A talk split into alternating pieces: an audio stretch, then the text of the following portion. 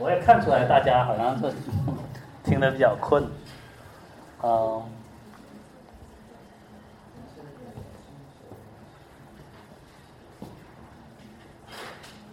其实做你如果做这个研究的话，你会更更困，会更烦。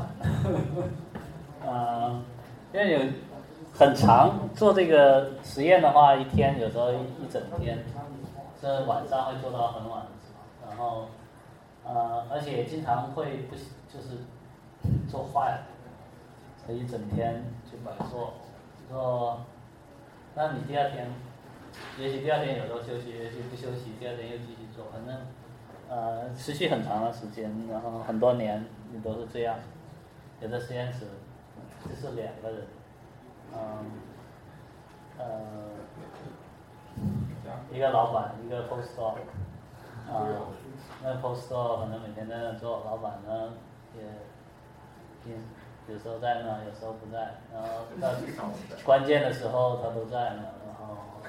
双苗的，嗯，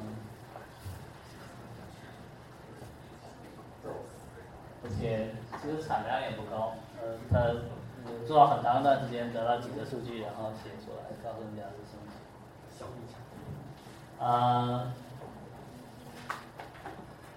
当然这个就是你了解这个，这这是你你，但就是这样的人，他告诉了大家你的这个听觉是什么样。啊，现在比如说医生上的这个生理学的课，关于听觉的生理学这些，就是这样的人把他呃这些告诉大家的，因为你不测的时候你是不知道的，啊，他这并不能说你从你学会了牛顿的几个定律你就把它推导出来，啊，不行，所以啊，这是我其实这是我这节课想跟大家说的，就是说，呃。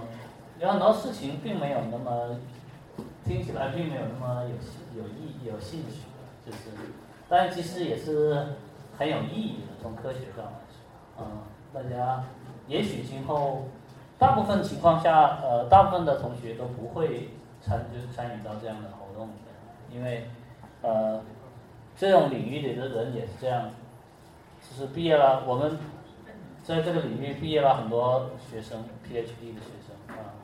然后出来就是做各种各样其他的事情。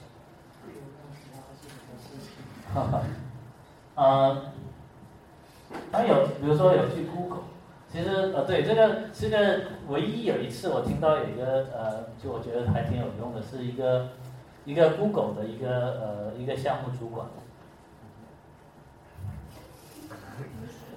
他他说他能他用这个来干嘛呢？因为呃。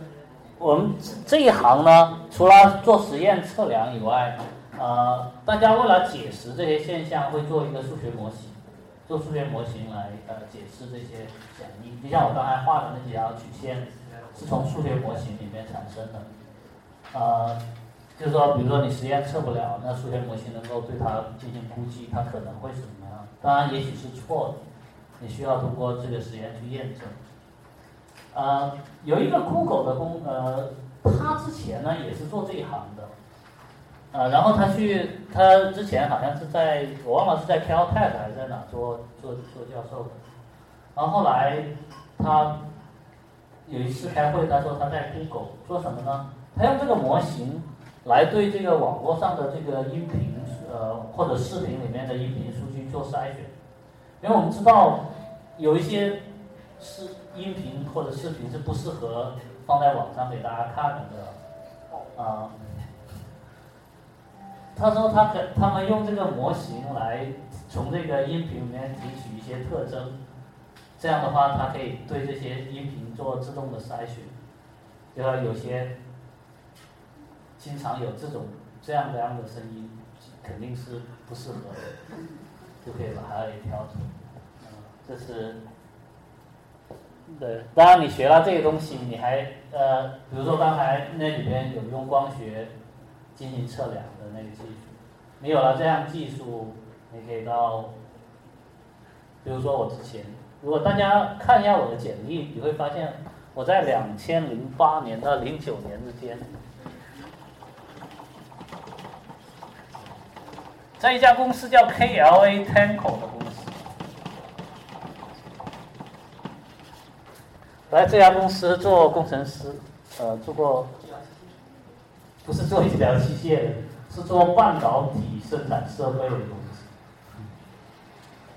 就说你这又说明了另外一个问题，就是说你学的，比如说你是这个专业的，但是你是不是以后会做这个专业的东西，或者你是不是只能做这个专业？实际上不是的。你学了这个东西，你学了某一个专业，你可以做。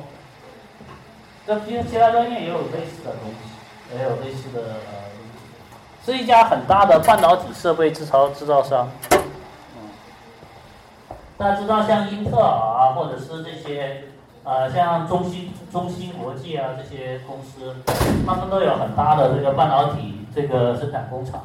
比如说英特尔现在投资，比如说它建一个新的这个，比如说它升级技术，现在我不知道是大概多少纳米，十四纳米吗？也许是可能更更更小的这个技术，他每次呃要建一个新的生产厂，啊，大概要投资多少呢？大概几十亿美元，里面就有各种各样的这个半导体设备啊，所以呃，之前我在那家公司干过一段时间。呃，说回来，我就说呃，大家无论学了什么专业。特别是一大家只是一个本科的专业，如果大家问一问自己身边的人，你就会发现，很，其实大部分人出来都没有的都没有在干他本科所学的那个专业的知识，所以这点从这点上来说，我还是挺喜欢我们学校这种设置的，就是说前两年并不分专业，就没什么专业，也不要紧，呃，以后大家。慢慢的会，呃，会有专业。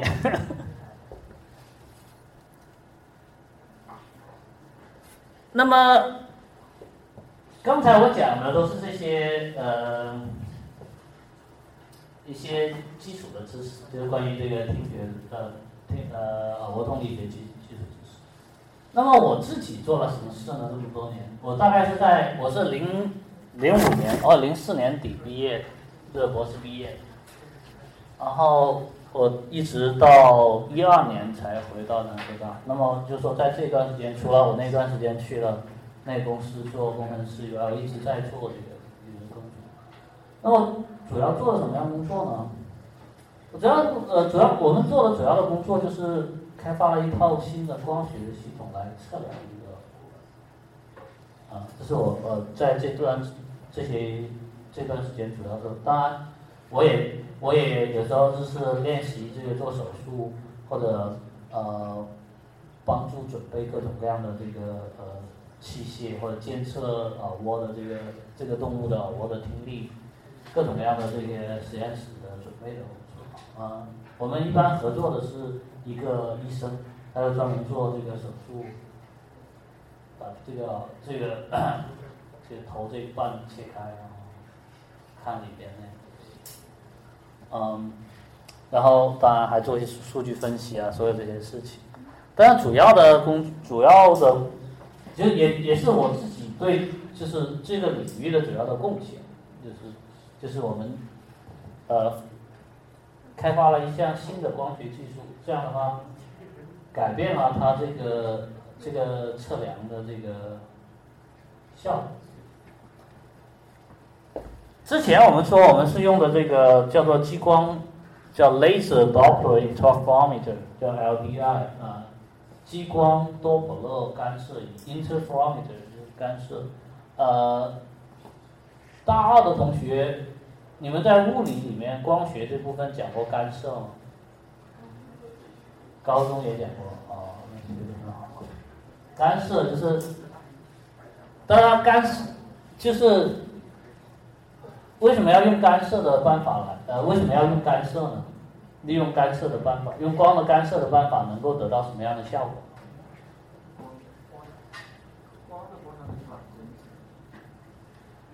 所以呢？对，光的干涉主要是用来测量这个很微小的位移或者差别。因为干涉的主要的这个公式是什么？大家知道？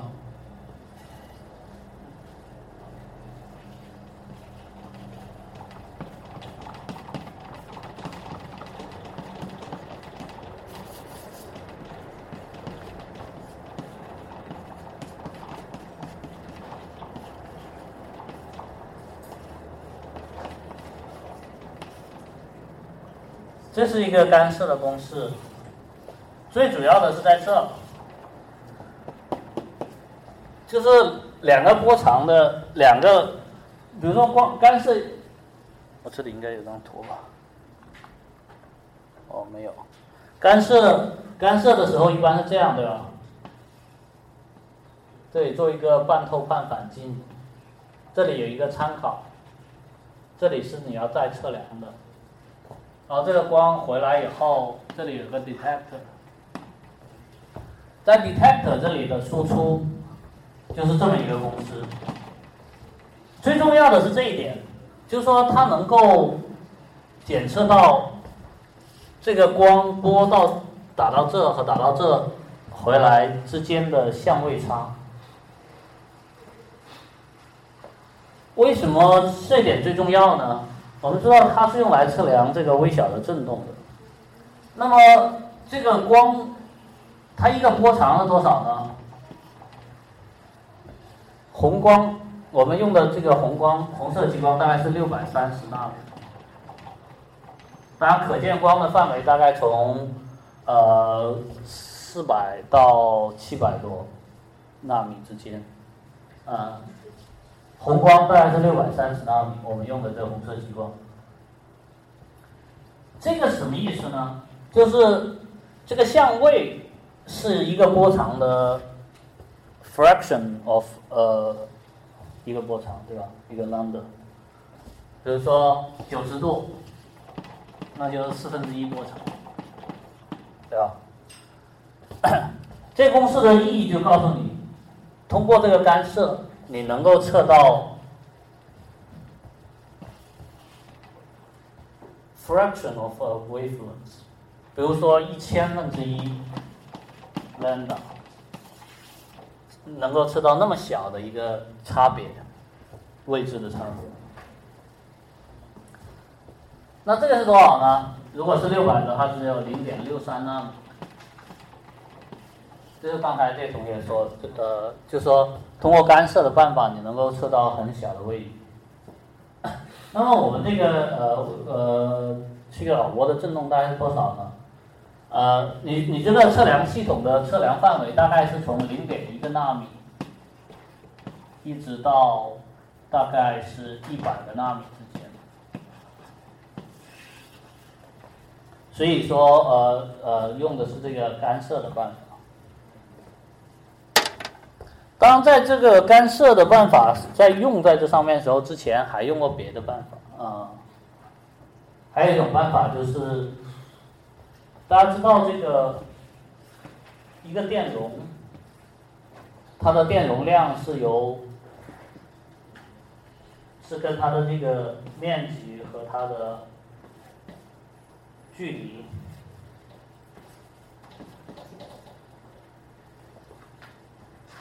相关的，你这个距离很近的时候，当这个 d 很小的时候，如果你这个有一个很小的 delta d 的时候，它就会这个 c 会有很大的变化。你也可以通过这个电容的办法，测量电容的办法来测量它的位移。呃，这个曾经有人这么做过，但这么做的呃有一个要求，它需要把这个。啊，我一侧的那个液体都吸干了，这样的话它可以伸进去，要不然那液体就导电。就说这一块如果导电，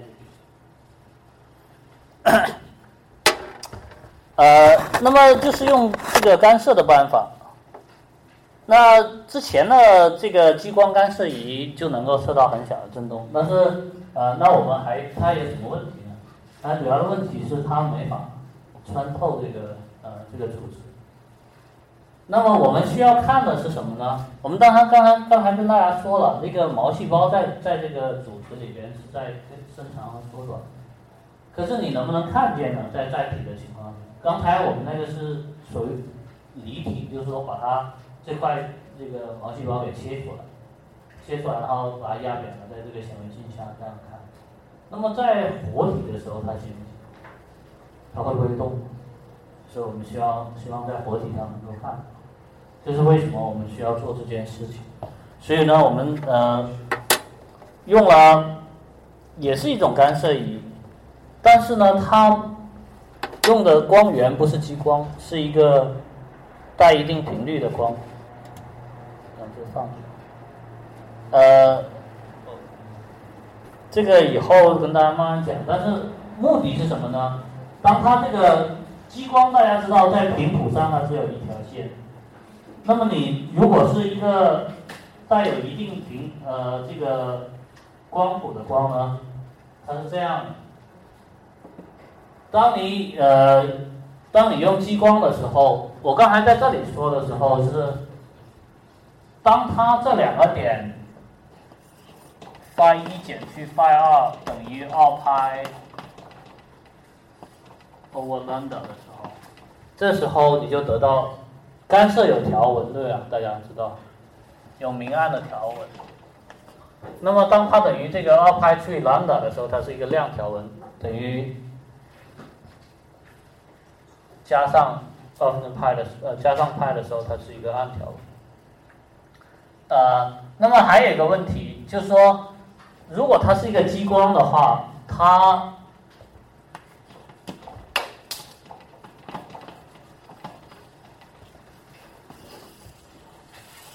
它是个周期性的，就是说，它隔隔一个 lambda，它又会出现一个条纹，隔一个 lambda 出现条纹。所以，当你看到一个条纹的时候，你并不知道这个反射，这个这个相位差是在，比如说你有一系列的这个表面，在这个在这在这个待测量的地方，如果它造成的这个相位差是 lambda 的话，你并不能区分它是从这这个这个干涉是在这发生，还是在这，还是在这，还是这，并不能区分。呃，那么如果你有多一个频率，比如你再加一个频率的话，它也许在这可以发生，或者在这可以发生，但在这个地方不能发生。这样的话，呃，你会有一定的区分度。当你把这频率越加越多的时候，它就只能在一个地方。这样的话能达到什么情况呢？就达到有一个空间的分辨，让你能知道。你这个振动是从哪测量出来的？这就是整个这个这个呃设计的这个思路。那么我们做了这么一个这个系统，然后通过一些手段，我们就能够测量到这个耳蜗里面的这个振动。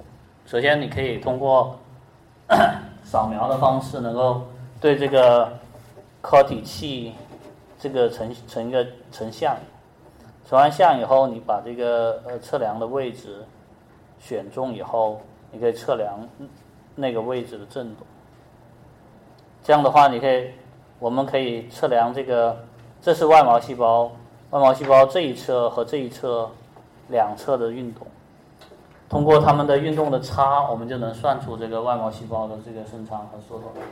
这是我们这个啊工作的主要的这个构型啊。左边这张图是这个在这个呃叫基底膜这层膜上测量到的振动，这个在之前已经有很多人都做过，呃用这个激光干涉的办法，或者之前用那个其他的办法。那么可是，在另一侧就是这个从这个结构上是这样的，这个光呢从解剖上你打了一个洞，其实洞在这个位置，然后这光会这样子进来，呃。在现有的办法呢，都可以测到这这层膜叫做基底膜 （basal membrane） 的振动，可是它没法知道对侧的振动，所以我们这这项工作的意义就在于，我们可以测量到这个对侧的振动。然后我们知道这个这个 organelle quality 它在里边它是有一些细微的变化形变，这样的话。包括这个外毛细胞的伸长和缩短，我们可以通过这样的测量来解算出来。所以说这个右边这张图呢是以前别人从来没有测量过的，这是我们测量的。当然大家看起来好像这两张图是很类似的，但它还是有些区别。比如说在这个低强度的时候，这个这个 retinal lamina 这振动是比较强的，而且它频率会高一些。然后它还有一些相位的区别，呃，所以说我们的呃我自己的工作主要的贡献就在这，就是实现了这个这个呃对这个耳蜗内部的这个结构的振动的测量。那么还有一些这些呃。跟这个耳蜗内部结构的这些，我就不讲了，因为可能也没什么意思，大家也不容易记得。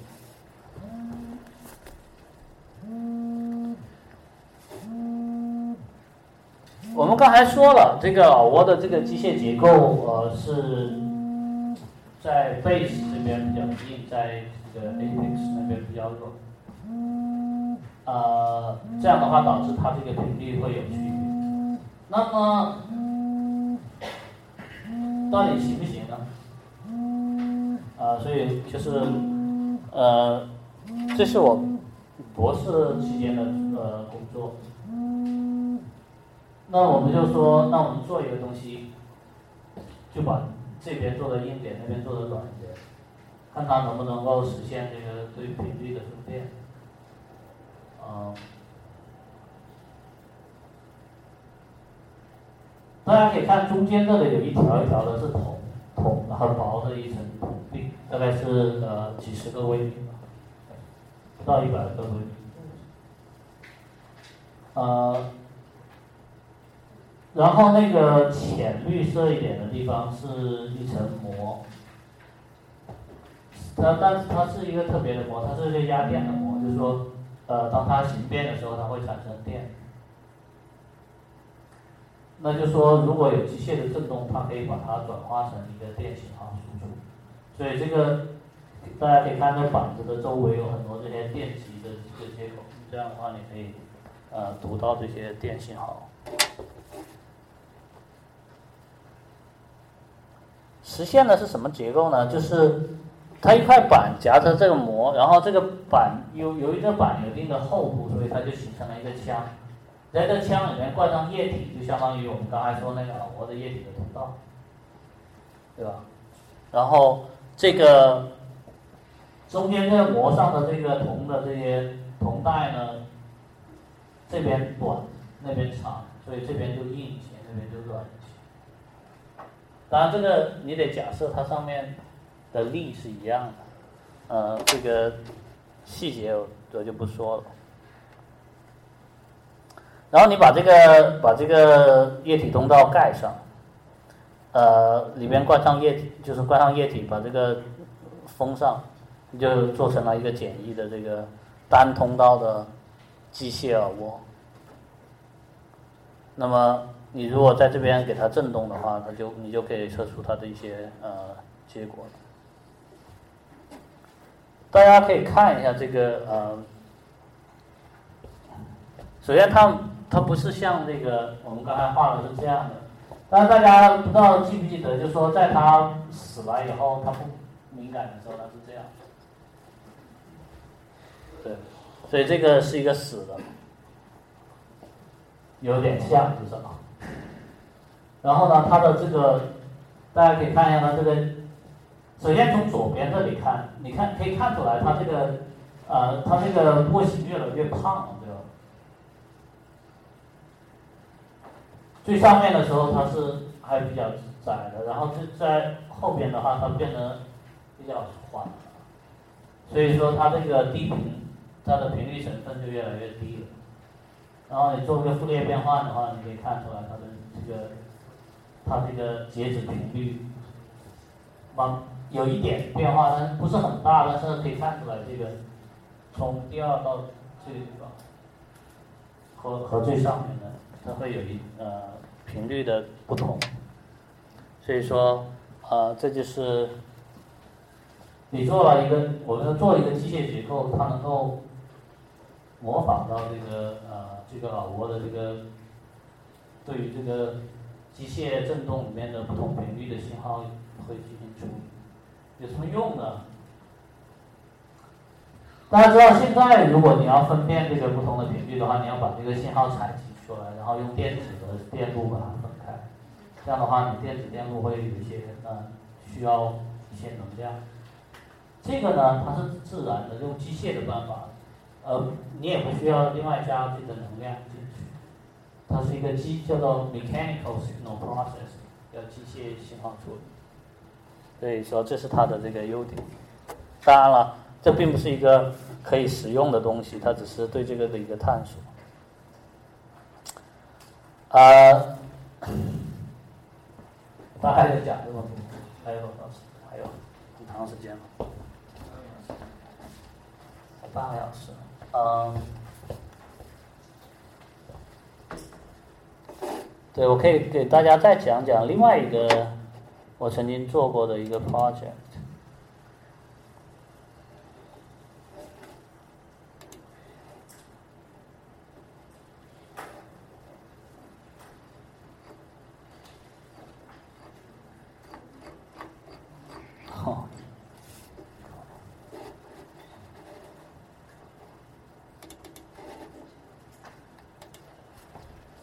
这样的啊，这个这个图 A 里边啊，实际上它是一只鱼，一条小小的鱼，叫斑马鱼，叫 zebra fish。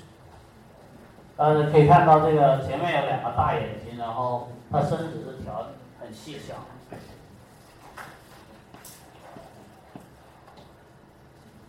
啊，这个两个眼睛。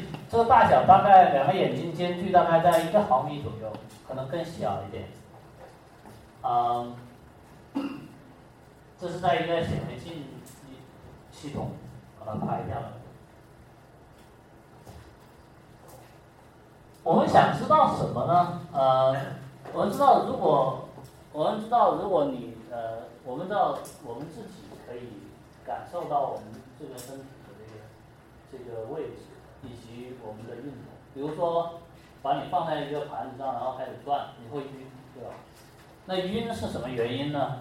是因为我们这个呃，在我们这个耳朵里边有一有一个半规管的系统，呃，当你转的时候，它它会刺激这个半规管系统里边的感受器，这感受器是什么呢？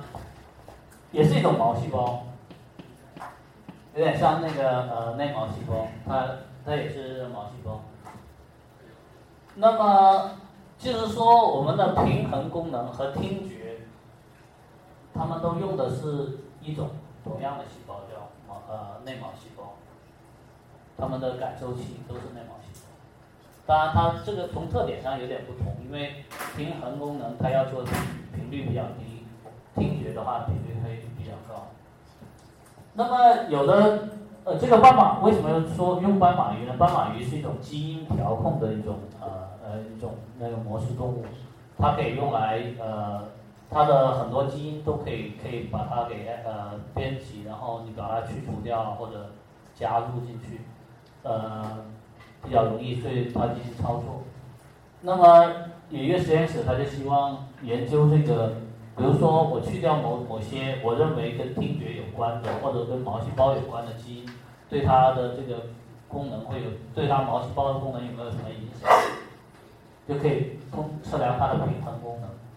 那么平衡功能怎么测呢？呃，有一种反应叫做或者反射叫呃 VOR，叫 vestibular ocular reflex，就是说当你这个呃。Vestibular 就是这个平衡的系统。当你平衡系统感受到这个你的头的运动以后，你的眼睛会会动。你比如说你往左转头的时候，你的你的眼睛会自动的往右。什么目的呢？就是它会，它是想保证他看到的这个这个呃这个视视觉的东西是一致。是不变的，就是说你当你比如说你轻轻的晃你的头的时候，你可以发现你你你你周围的景物并没有随着你头晃动而晃动。但是如果你用一个呃用一个手机的话，你用一个手机你晃的话，你会发现你的这个手机看到的这个这个这个这个呃这个市场会在动，而你人你要这样的话，你基本上你会觉得你看到的东西并没有在动，对吧？这就是你的眼睛，你在你在动这个头的时候，你的眼睛其实在相反的方向动，这样的话，你看到的东西实际上是固定的。这是这个这个反射叫做 VOR，叫 vestibular ocular reflex。那么，如果你的这个感受器有问题的话，你不知道你这个头在动，那你这个眼睛就不会有这个补偿性的反应，那你你就会有，你就没有这个 reflex，或者你要 reflex 就不强。所以说。我们怎么做呢？我们就要让这个鱼的头在动，然后呢，看它眼睛怎么动。这就是这个事呃这个这个事情的呃背景。那么怎么让它动呢？呃，其实我们把它放在了一个平台上，这是一个大这个是一个大的平台，这里有一块载玻片，这个玻片上面贴着一条鱼，它其实是站着的。被贴在了那个玻璃片上，因为它很小，所以大家可能看不见。但是它就是这样站着，这样呢，这个平台可以转，这样的话，它你就可以导致它整个在转，它就能感受到自己这个在转。转完以后的话，你就可以看它。同时呢，我们这里有着有一套这个显微的这个呃摄像系统，可以看，可以可以拍它这个眼睛的动。然后通过这个解算出它这个眼睛的这个，这是一套这个图像处理的办法，能够把它自动的把它眼睛找出来，然后算一下它的这个眼睛的角度，这样的话你可以把它眼睛转的这个这个呃情况给呃描绘出来，这是这件这个事情的这个呃背景和呃具体的话。给大家看一下这个视频，大家应该会更简单一点。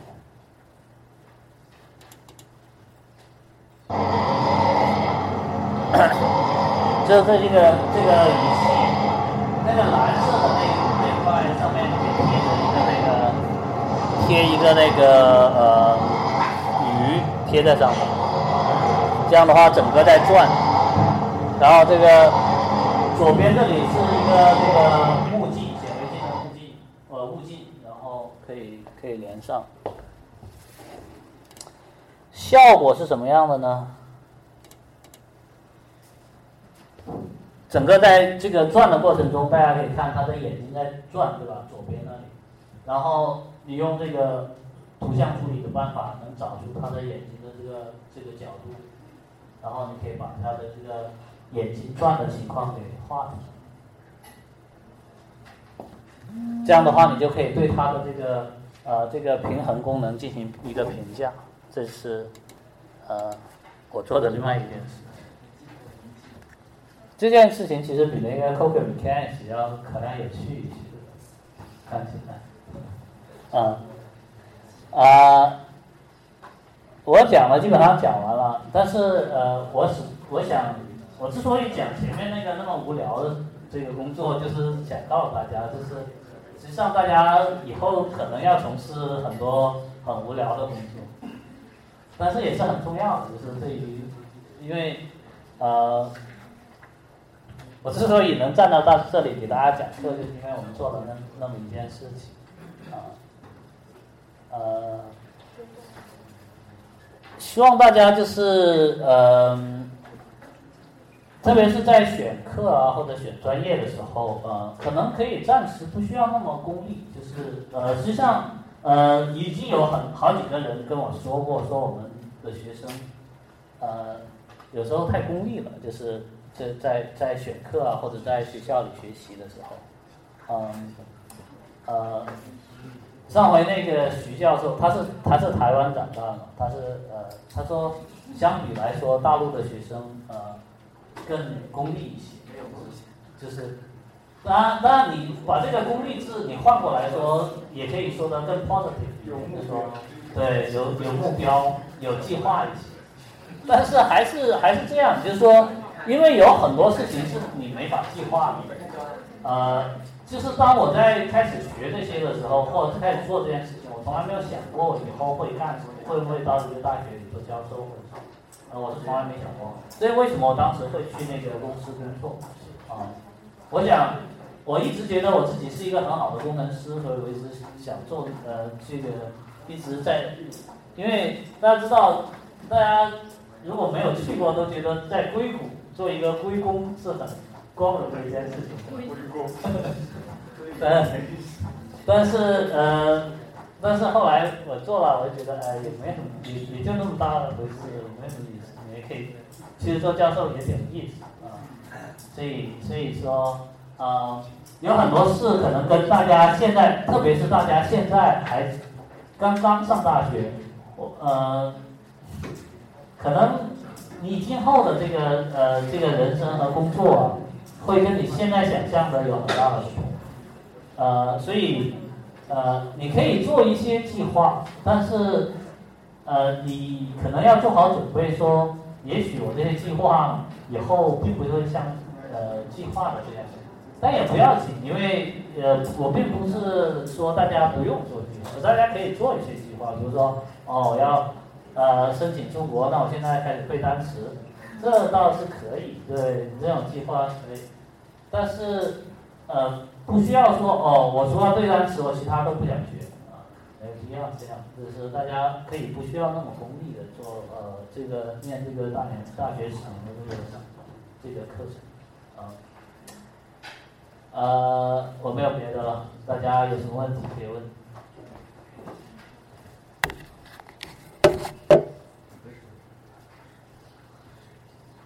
没有问题的话，大家可以去。吃饭了，四十六了，啊，你说。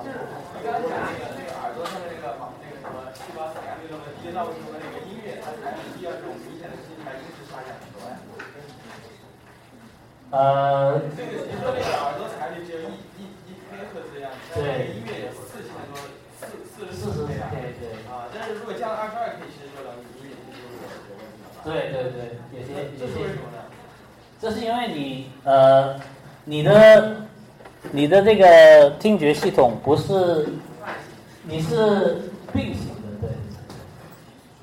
你把不同的频率、不同的，大家这样叫载带抽样。你如果要是呃，叫载带。就是说，它通过很多个低速的这个采样呃采样器，就说不同的位置，每个位置都相当于有一个采样器，有很多个位置的这个采样器，对一个对在这个位置很窄的窄带，你把这个信号分成很窄的窄带的信号，这么处理也可以还原出这个呃这个原来的信号，就是它通过一个并行的这个低速系统。来实现一个串一个单独的高速系统的这个效果，大概是这样。啊，对，大家可以去吃饭了，不不要影响大家。